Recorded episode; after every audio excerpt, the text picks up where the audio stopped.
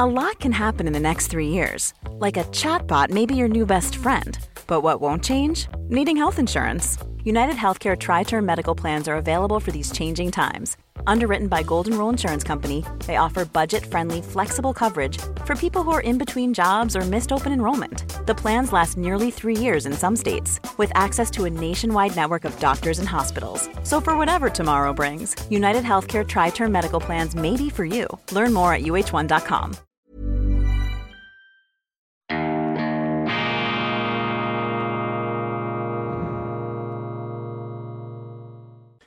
Grüezi miteinander, ganz herzlich willkommen, meine sehr verehrten Damen und Herren, bei Weltwoche Daily, die andere Sicht, unabhängig, kritisch, gut gelaunt aus Bern, schweizerische Ausgabe am Dienstag, dem 29.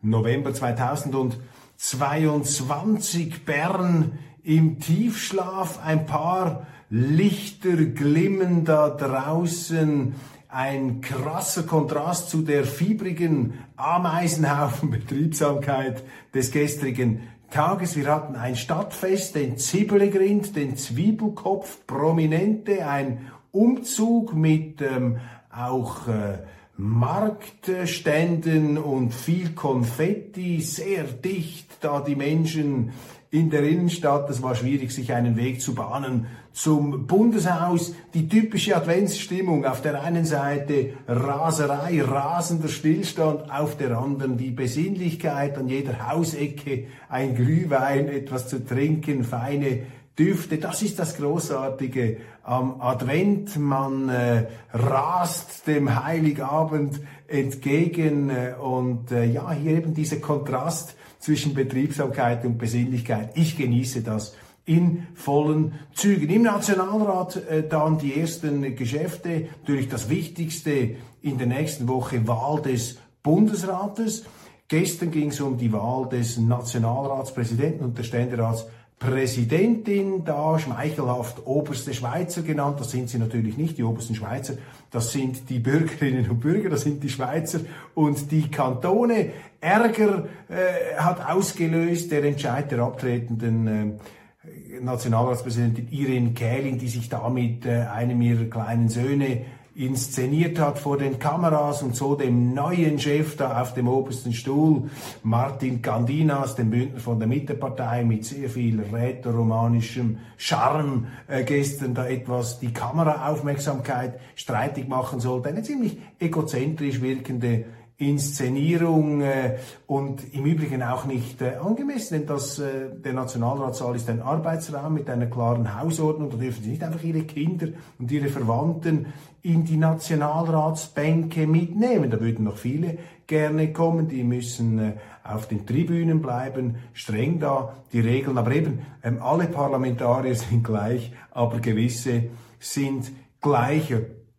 die Abstimmungen dann nicht so spektakulär, eher die Aufmerksamkeit der äh, Politiker gefunden hat das Spiel Schweiz gegen Brasilien. Sie haben es mitbekommen, knappe Niederlagen in der 82. Minute, ein Tor von Casemiro, die diszipliniert mauernden Schweizer gegen die immer wieder anbrandenden Ballkünstler aus Brasilien. Sie konnten leider das Unentschieden nicht über die Zeit retten, aber zeigt doch, äh, was für Fortschritte dieses Team gemacht hat, dass man sich heute über eine knappe Niederlage gegen Brasilien richtiggehend ähm, echauffieren und ärgern kann. Vor wenigen Jahren hätte man das noch als ehrenvolle Niederlage mit Freude abgebucht. Jetzt äh, ein kleiner Stich ins Herz. Und man muss es leider sagen, die Schweiz könnte natürlich äh, ausscheiden äh, nach dem nächsten Spiel gegen Serbien. Auch ein starker Gegner. Wir haben großen Respekt vor den Serben. Ich sowieso. Das Heldenvolk der Serben. Jetzt allerdings ähm, schlägt natürlich das Herz in dieser Direktbegegnung mit den Schweizern. Und äh, mir ist aufgefallen, dass diese Mannschaft natürlich schon gereift ist. Äh, beim letzten Aufeinandertreffen haben sie sehr stark gespielt, die Schweizer, haben auch gewonnen, aber eben mit diesen Doppeladler-Inszenierungen da noch die innerbalkanischen Streitereien ausgefochten. Viele Schweizer Spitzenspieler haben ja ähm, herkunftsmäßig äh, Verbindungen in den Kosovo. Und das ist natürlich mit Serbien, ähm, ja, wie Feuer und Wasser, das hat sich dann emotional aufgeschaukelt. Und äh, da hat die damalige Teamleitung einfach äh, schlecht reagiert. Heute allerdings muss ich sagen, Granit Xhaka, der Captain, wirkt auf mich wie ein echter Leader, auch mit seinen Aussagen zur WM in Katar, dass eben die Schweiz verzichten wolle auf äh, vordergründige politische Manifestationen, anders als beispielsweise die Deutschen, die sich stärker auf Armbinden und solche Dinge konzentrieren und weniger auf den Fußball mit den entsprechenden Resultaten. Nein, das finde ich gut, aber wir müssen doch der tristen Perspektive entgegenblicken, dass nach dem Spiel gegen Serbien, die Serben sind stark, sie haben gestern 3-3 gespielt gegen Kamerun, das ist noch ein günstiges Resultat für die Schweiz, dass da also dann schon Ende Feuer ist. Aber das ist ja das Schöne an der Schweiz. Äh, wir sind ja weltoffen und wir sind ja auch begeistert, wenn andere Mannschaften gut spielen. Ich zum Beispiel habe Sympathien für Uruguay ähm, diese äh, hellblauen äh, Ballzauberer, das ist vielleicht jetzt da nicht ganz das richtige Wort, das sind weniger Zauberer, das sind eher die, die Handwerker manchmal auch etwas die Fußballschlosser da aus Uruguay, aber sie hatten in den vergangenen Jahren einen Traumsturm um Cavani, diesen ehemaligen PSG Paris Saint-Germain Starstürmer, jetzt natürlich auch nicht mehr ganz jung, und gestern, ja, äh, sie haben 2-0 äh, verloren gegen Portugal mit Cristiano Ronaldo, noch ein umstrittener äh, Penalty da, den man vermutlich nicht hätte geben dürfen. Jetzt also die Uruguay Cracks vor dem Ausscheiden an dieser WM. Da kommt etwas Wehmut auf, aber das, wie gesagt, Schöne ist ja, man kann sich dann immer wieder ein neues Team suchen, mit dem man sich identifiziert bis hin zum WM-Final. Das haben wir Schweizer ja über lange Jahrzehnte immer so halten müssen, weil unsere Mannschaften in aller Regel ja sich gar nicht qualifiziert haben oder wenn sie sich qualifiziert haben, sind sie gar nicht so weit gekommen. Das hat sich ja jetzt schlagartig geändert mit diesem Team. Also genießen wir es, solange diese Schweizer noch dabei sind. Und wenn wir schon über diese Fußball-WM sprechen, dann äh, möchte ich hier einfach nochmal die Notwendigkeit bekräftigen, dass es in der heutigen Zeit, wo viele Brücken brennen, wo der Moralismus grassiert, äh, das Feuer der Überheblichkeit äh, überall hinzüngelt, dass es sehr, sehr wichtig ist, dass man einfach diese Gemeinschaftserlebnisse ähm, genießt und, und auch ihr Potenzial sieht und, und nicht alles schon einzusargen versucht in diesen Bewertungen und Abwertungen, sondern dass man eben auch die, die positiven Aspekte solcher Ereignisse noch wahrzunehmen bereit ist, scheint mir sehr, sehr wichtig ähm, zu sein. Denn das äh, Bewusstsein, dass diese Welt, dass wir hier irgendwie zusammenarbeiten müssen auf diesem Planeten, ich glaube, das ist äh, unbestritten, das muss unbestritten sein. Und ich beobachte ja vor allem auf der westlichen Seite die Neigung, dass man in einer Art neokolonialistischen Anmaßung jetzt wieder äh, quasi seine Vorstellungen der ganzen Welt aufnötigen möchte und die Schweiz könnte sich da wohltuend abheben, indem sie da eben nicht mitmacht bei dieser Orgie der Besserwisserei und Herablassung, eben nicht Politik mit der Armbinde betreibt, das ist mir sowieso hochgradig unheimlich, vor allem wenn es die Deutschen machen, nein, sondern eine Politik der offenen Ohren und der gespürigen Antennen und nicht so viel reden und nicht so viel inszenieren, sondern handeln, machen, Brücken bauen, Verständigung schaffen. Das ist wichtig und da kann eben auch eine WM in Katar ganz erhebliche Dienste leisten. Finde das toll, dass wir hier eine Brücke schlagen, auch in die arabische Welt. Das ist wichtig, denn äh, die islamische Welt aus Gründen, die wir hier nicht näher zu vertiefen brauchen, ist in den letzten Jahren in die Defensive geraten, natürlich auch durch eigene Verfehlungen, aber eben nicht nur.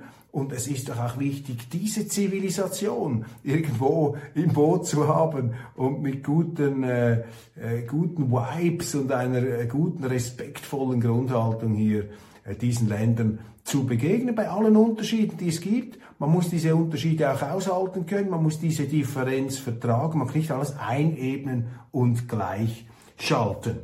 Peking, die Proteste gegen die Covid-Politik, ich habe es Ihnen ja gesagt, wenn Sie ein marktwirtschaftliches Land haben, das ist äh, China, hat sich verändert, hat sich massiv verändert. China entspricht doch überhaupt nicht diesen Zerrbildern und äh, auch wieder diesen arroganten ähm, Herabsetzungen, die Sie bei uns da immer wieder lesen, allen voran auch in der NZZ, die sich regelrecht zu einer Nahkampfwaffe eines neuen Kalten Kriegs da zu äh, entpuppen äh, versucht. Ich, äh, ich finde das äh, bedauerlich. Nein, China ist ein Land, das sich massiv verändert hat, äh, auch die Bevölkerung in den letzten 40 Jahren. Das sehen Sie jetzt eben daran, dass diese Chinesen auch nicht mehr bereit sind, alles zu schlucken in Sachen Covid-Lockdown. Das ist eben auch der Zivilisationsprozess. Die Chinesen sehen doch auch, dass sich der Westen da verabschiedet hat. Und wenn da der eigene, der Xi Jinping, eine Art äh, chinesische Mauer aufzieht, hinter der er seine Lockdown-Disziplinierungspolitik machen kann, dann stehen die Chinesen auf. Lassen Sie sich das nicht bieten. Wie weit diese Proteste gehen, wie tief sie da verankert sind, das kann ich nicht beurteilen. Die Wertestruktur des typischen Chinesen ist mir nicht bekannt. Sie ist sicherlich etwas anders als unsere. Die Chinesen sind nicht gegen die Freiheit, wie hier immer wieder behauptet wird. Nein, sie haben einfach einen anderen Begriff, vielleicht einen eher etwas kollektiv, gemeinschaftlich ausgeprägten Freiheitsbegriff, während bei uns der Individualismus vielleicht etwas hoch äh, größer geschrieben wird. Allerdings auch nicht während der Corona-Zeit. Haben wir sehr viel asiatischen Kollektivismus gesehen. Jetzt einfach auffällig, dass die Medien jubeln diese Proteste in China hoch. Die gleichen Medien, die Gift und Galle gespuckt haben, als in der Schweiz die Corona-Maßnahmen-Skeptiker auf die Barrikaden gestiegen sind. Das ist die Doppelmoral, das ist die Scheinheiligkeit der Medien. Und geärgert hat mich äh, gestern, ich konnte das nicht mehr ähm, nachtragen, weil es erschien dann erst in der gedruckten Ausgabe, nicht in der Online-Ausgabe, die ich früh morgens zur Verfügung hatte, der Tagesanzeiger mit einem infamen Artikel gegen äh, SVP-Finanzminister Uli Maurer, der rote Uli mit einer äh, grässlichen Karikatur auf der Titelseite, wie ihm da rote, ein roter Farbkübel über den Kopf geleert wird, der rote Uli. Damit möchte der Tagesanzeiger hier in einem Anflug von wirklich Brechstangen-Originalität, Scheinoriginalität den Nachweis antreten, dass Uli Maurer der große Schuldenmacher der Corona-Zeit gewesen sei. Man versucht hier also sein Erbe, seine Hinterlassenschaft in den roten Schmutz zu ziehen, es nicht anders ausdrücken. Und das ist natürlich ein ganz durchsichtiger Verleumdungsversuch. Dem Journalisten Markus Häfliger ist äh, bekannt natürlich, dass Uli Maurer der größte Skeptiker der Covid-Schuldenmacherei war. Er hat sich als einziger unter der Bundeshauskuppel, unter den Bundesräten gegen diese Schuldenpolitik ausgesprochen. Aber als Finanzminister kann er ja nicht dem Gesundheitsminister sagen, was er zu tun hat. Und dass der Tagesanzeiger, der ja diese Schuldenpolitik verteidigt hat, der ja selber nach Subventionen geschrien hat in Bern, um diesen Schuldentopf noch mehr zu vergrößern, dass jetzt also der gleiche Tagesanzeiger äh, sich die Schuhe abstreift an Uli Maurer, das ist ein ganz dicker Hund. Und das bestätigt natürlich jetzt rückwirkend auch Uli Maurer, der ja in einem seiner Abschiedsinterviews gesagt hat, diese, verdam diese verdammten Journalisten mit ihren Doppelstandards, mit ihren Heucheleien, mit ihren äh, völlig unfairen Bewertungen. Ich kann das Ganze nicht mehr lesen. Er hat ja mal eine Philippika gehalten gegen den Journalismus. Ich lese diese Zeitungen gar nicht mehr. Ich rege mich nur noch auf, wenn man solche Artikel sieht dann kann man es nachvollziehen. Zeigt für mich auch einen bemerkenswerten Mangel an Integrität, an journalistischer Integrität seitens des Tagesanzeigers. Doppelmoralisch, scheinheilig, heuchlerisch und eben auch Fake News. Denn das ist eine Verdrehung. Es wird dann zwar schon noch irgendwo in den Nebensätzen erwähnt, dass Uli Maurer dagegen war, aber der ganze Eindruck, der hier erzeugt werden soll, ist natürlich abgezirkelt darauf, Uli Maurer als den ähm, ganz großen roten Schuldenmacher anzuprangern, was er schlicht nicht war. Quality sleep is essential. That's why the Sleep Number Smart Bed is designed for your ever-evolving sleep needs. Need a bed that's firmer or softer on either side? Helps you sleep at a comfortable temperature? Sleep Number Smart Beds let you individualize your comfort so you sleep better together. JD Power ranks Sleep Number number 1 in customer satisfaction with mattresses purchased in-store. And now, save 50% on the Sleep Number limited edition Smart Bed for a limited time. For JD Power 2023 award information, visit jdpower.com/awards. Only at a Sleep Number store or sleepnumber.com. It's that time of the year. Your vacation is coming up. You can already hear the beach waves feel the warm breeze, relax, and think about work. You really, really want it all to work out while you're away. Monday.com gives you and the team that peace of mind. When all work is on one platform and everyone's in sync, things just flow wherever you are. Tap the banner to go to Monday.com.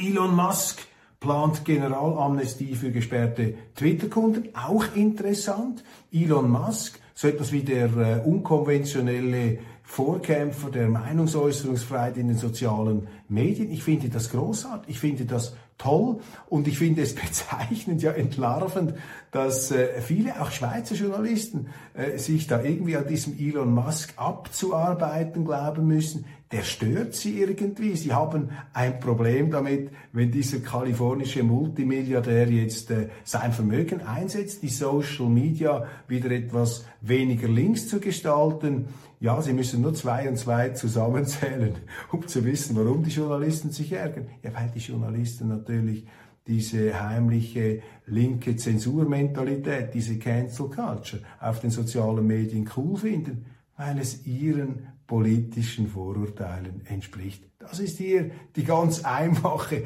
die primitive Wahrheit, die natürlich äh, offenkundig ist. Martin Candinas und Brigitte Heberli der Präsident des Nationalrats und die Präsidentin des Ständerats. Sie werden jetzt in den Medien gewürdigt auf der Ochsentour nach ganz ähm, oben. Ähm, ja, eben dieses Amt des Nationalratspräsidenten, der Ständeratspräsidenten ist wichtig. Das sind die Sitzungsleiter. Äh, die bekommen dann auch einen eigenen Chauffeur, ein wunderschönes Büro. Man hat äh, Plattformen, man kann sich auch äußern und wird da in den Medien äh, hochgehalten. Vergessen wir einfach nicht, vergessen wir einfach nicht in dieser ganzen parlamentarischen Prachtsentfaltung, dass die Pointe der Schweiz darin besteht, dass eben nicht die Politiker der Chef sind, sondern die Bürgerinnen und die Bürger. Asylchaos an den Schweizer Grenzen unbewältigt. Wir haben massiv gewachsene Zuwanderung über die Südgrenze, Giasso, aber auch vom Osten kommen sie. Und dass das Ganze ein Asylchaos ist, dass das Ganze nichts oder sehr, sehr wenig, sehr, sehr wenig, also im Bereich von Spurenelementen, wenig mit echtem Asyl- und Flüchtlingswesen zu tun hat. Das sehen Sie daran, dass viele dieser Migranten, diesen illegalen Migranten, gar nicht in der Schweiz einen Asylantrag stellen wollen, sondern à la carte mäßig einfach in ein anderes Land fahren wollen. Und anstatt etwas dagegen zu unternehmen, anstatt sich dagegen aufzulehnen, hat Bundesrätin, Justizministerin Karin Keller-Sutter kapituliert. Sie äh, zählt nur noch, sie lässt nur noch die Zahl der äh, Migranten da registrieren, gibt Durchhalteparolen aus, Solidaritätsbekundungen. Das fällt ihr natürlich leicht aus ihrer fremdfinanzierten, hochsubventionierten bundesrätlichen Existenz heraus, auch mit Chauffeur und lebenslanger Rente. Sie muss das nicht ausbaden. Sie lebt in einer anderen gesellschaftlichen Sphäre. Und das ist äh, das Problem, das leider auch die Schweiz hat, dass wir eben eine Klasspolitik hier haben entstehen sehen, die nur sehr bedingt äh, in der Lebenswirklichkeit der Menschen sich bewegt und die unbequeme Arbeit der Durchsetzung der eigenen Asylgesetze gegen diesen Missbrauch des Asylrechts sich damit sehr, sehr schwer tut, tut sich vor allem deshalb damit schwer, ja, weil es unbequem ist und weil man natürlich in den Medien ähm, sich sehr billigen Applaus holen kann, wenn sie das Asylrecht aushöhlen. Sie können sich dann nämlich als Wohltäter, als Gutmensch inszenieren und wie jeder Gutmensch machen sie damit nichts Gutes, sondern sie scheinen nur gut, sie inszenieren ihre angebliche Gutheit. Das ist ein ganz großes Problem und das äh, zeigt eben, dass das das äh, Gutmenschliche ist eben das Gegenteil des Guten. Der Gutmensch ist kein guter Mensch. Der Gutmensch ist einfach einer, der gut dastehen möchte, egal was die Konsequenzen seiner Posen und seiner Allüren sind. Und Frau Kehler-Sutter, man muss es leider sagen, sie hat es meisterhaft verstanden, sich als Hardlinerin einer konsequenten Asylpolitik. Und wenn wir sagen Hardlinerin, ist damit schon ein im Prinzip Irrbegriff, ein Medienbegriff verbunden. Äh, wenn du heute die Gesetze einfach äh, durchsetzt im Bereich des Asyl, gilt als Hardliner. Ja, hoffentlich haben wir dort Hardliner, hoffentlich haben wir nur rechtsstaatliche Hardliner in der Schweiz, aber eben mit diesen Begriffen versucht man dem Ganzen so eine abfällige Note zu geben, nicht angemessen. Im Kanton Zürich rumort und mottete es zwischen der SVP und der FDP. Nach der Gerechtigkeitsinitiative die SVP moniert, wie ich meine zu Recht, dass die FDP sie nicht unterstützt hat bei dieser Initiative, die den Mittelstand entlastet, steuerliche Entlastungen bringt. Im Grunde ein Anliegen der FDP, aber die FDP hat nicht mitgemacht. Warum nicht? Weil es eben von der SVP kam. Das ist auch hier die ganz einfache, schlichte Wahrheit. Narzissmus des kleinen Unterschieds. Die FDP leidet vor allem auch im Kanton Zürich noch unter diesem äh, Syndrom, dass sie es noch nicht ganz verkraftet hat, dass die SVP sie abgelöst hat als stärkste bürgerliche Partei. Das ist leider so. Das sage ich als SVP und, als FDP-Sympathisant. Habe das immer wieder feststellen müssen, dass hier einfach so persönliche Faktoren, es menschelt halt in der Politik, eine große Rolle spielen. Anstatt dass sich die beiden da wirklich immer unterstützen, ist das oft sehr einseitig und es stimmt auch, dass die SVP oft die FDP-Anliegen und FDP-Kandidaten in einer Art und Weise viel stärker unterstützt, als dies umgekehrt der Fall ist. Janu von ähm, Oswald Grübel, dem legendären Schweizer Banker äh, mit deutschem Pass, wissen wir ja, wer Loyalität sucht im Geschäftsleben oder in der Politik, der soll sich einen Hund kaufen. Kanton Zürich bleiben wir noch einen Moment äh, dabei. Auch ein signifikantes Thema, vielleicht auch über die Kantonsgrenzen und Landesgrenzen hinaus interessant. In äh, Dübendorf auf dem ehemaligen Militärflugplatz ähm, soll ein Innovationspark entstehen. Ein Park, der äh, mit großem staatlichen Anteil die Innovation fördern soll. Das ist für mich ein Unding. Denn äh, Innovation ist nicht eine Domäne des Staates, sondern Innovation ist die Domäne des privaten Sektors. Wenn der Staat für die Innovation zuständig wäre, dann wären Computer noch so groß wie Turnhallen und die Autos würden aussehen wie Trabis. Aber da hat sich eben die Staat, die, der Staat, die Behörden im Kanton Zürich, die haben sich so ein, ein Spielobjekt äh, äh, geholt und jetzt will man hier eben einen staatlich geförderten Innovationspark machen. Das ist ein Sinnbild für den Unsinn, dass eben auch in der Schweiz der Staat immer weiter in den privaten Sektor vordringt, sich einmischt, immer mehr Interventionismus. Das ist nicht gut, das ist gegen das liberale, freiheitliche Erfolgskredo unseres Landes. Ganz abgesehen davon bringt das eine enorme Verbetonierung, auch im Zeichen jetzt des Klimaschutzes könnte man sagen, der Klimapolitik, wenn man schon äh, diese äh, Beteuerungen da von der linksgrünen Seite ernst nimmt, ist das natürlich auch ein,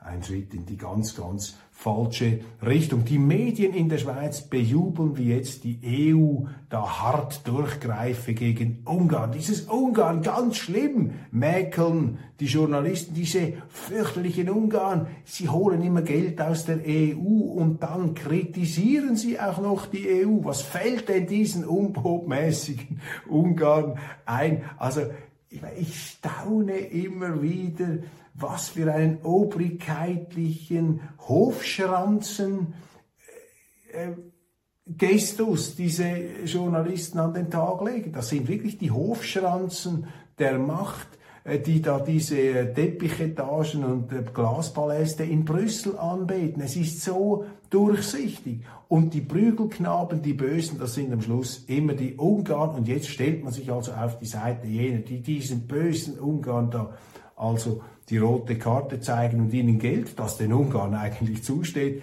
nicht auszahlen wollen. Unglaublich. Die Journalisten machen damit Macht vor Recht, könnte man sagen. Und zu Ungarn ist hinzuzufügen, Ungarn, ein hochinteressantes Land.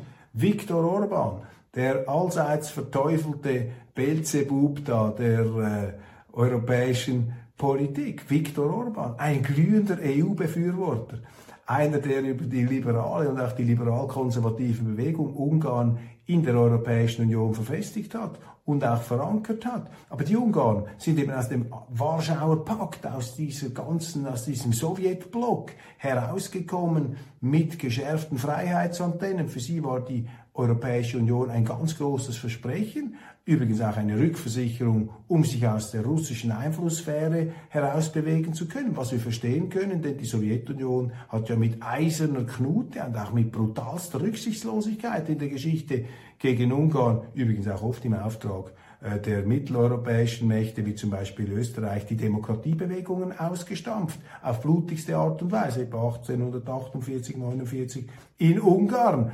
Das hat natürlich auch Spuren hinterlassen. Also die Ungarn sind glühende Europäer. Sie sind auch als EU-Befürworter gekommen, aber sie haben eben geglaubt, sie könnten dort auch ihre nationale Souveränität, die sie unter dem Kommunismus nicht mehr ausleben konnten, dass sie diese Souveränität auch in der EU zur Geltung bringen können. Und wenn Sie dann natürlich merken, dass in Brüssel auch so ein paar Sowjetromantiker sitzen, die da mit der ganz eisernen Zuchtroute den Ungarn sagen, wo es durchgehen soll, ja, dann ist das nicht verwunderlich, dass sich dort Widerstandsgene regen und dass, das, dass dann der glühende EU-Befürworter Orban äh, zu einem Freiheitskämpfer und Skeptiker, da eben dieses äh, EU-Interventionismus und Sowjetismus in Anführungszeichen sich da aufschwingt, übrigens sehr äh, zum Wohlgefallen seiner Landsleute, die ihn ja immer wieder mit großen Mehrheiten gewählt haben. Aber eben, es ist ja verboten heute zu verstehen. Sie dürfen nicht ein Orban-Versteher oder ein Ungarn-Versteher sein. Es ist besser, wenn man den Unverstand zum, zur Leitschnur der journalistischen Arbeit ähm, macht. Ja, meine Damen und Herren, das war's auch schon von Weltwoche Daily heute zu Sessionsbeginn in Bern. Ich äh, danke Ihnen für die Aufmerksamkeit und freue mich, wenn Sie morgen wieder dabei sind. Verpassen Sie auch nicht die internationale Ausgabe. Dort werden wir über ein paar interessante Bücher auch sprechen können und dann natürlich noch ein paar äh, Deutschland- und Österreich zentrierte, aber auch etwas über die europäischen Grenzen hinausblickende Nachrichten. Bleiben Sie dran. Einen wunderschönen Tag. Genießen Sie die Adventszeit, diese Mischung aus Besinnlichkeit und Hektik. Wunderbar. Nachher ist dann wieder alles vorbei. Versinkt das im Januar-Kater, wo wir uns dann wieder etwas entschlacken müssen aufgrund der vielen auch äh, kulinarischen Köstlichkeiten, die wir jetzt bald zu uns nehmen werden. Machen Sie es gut.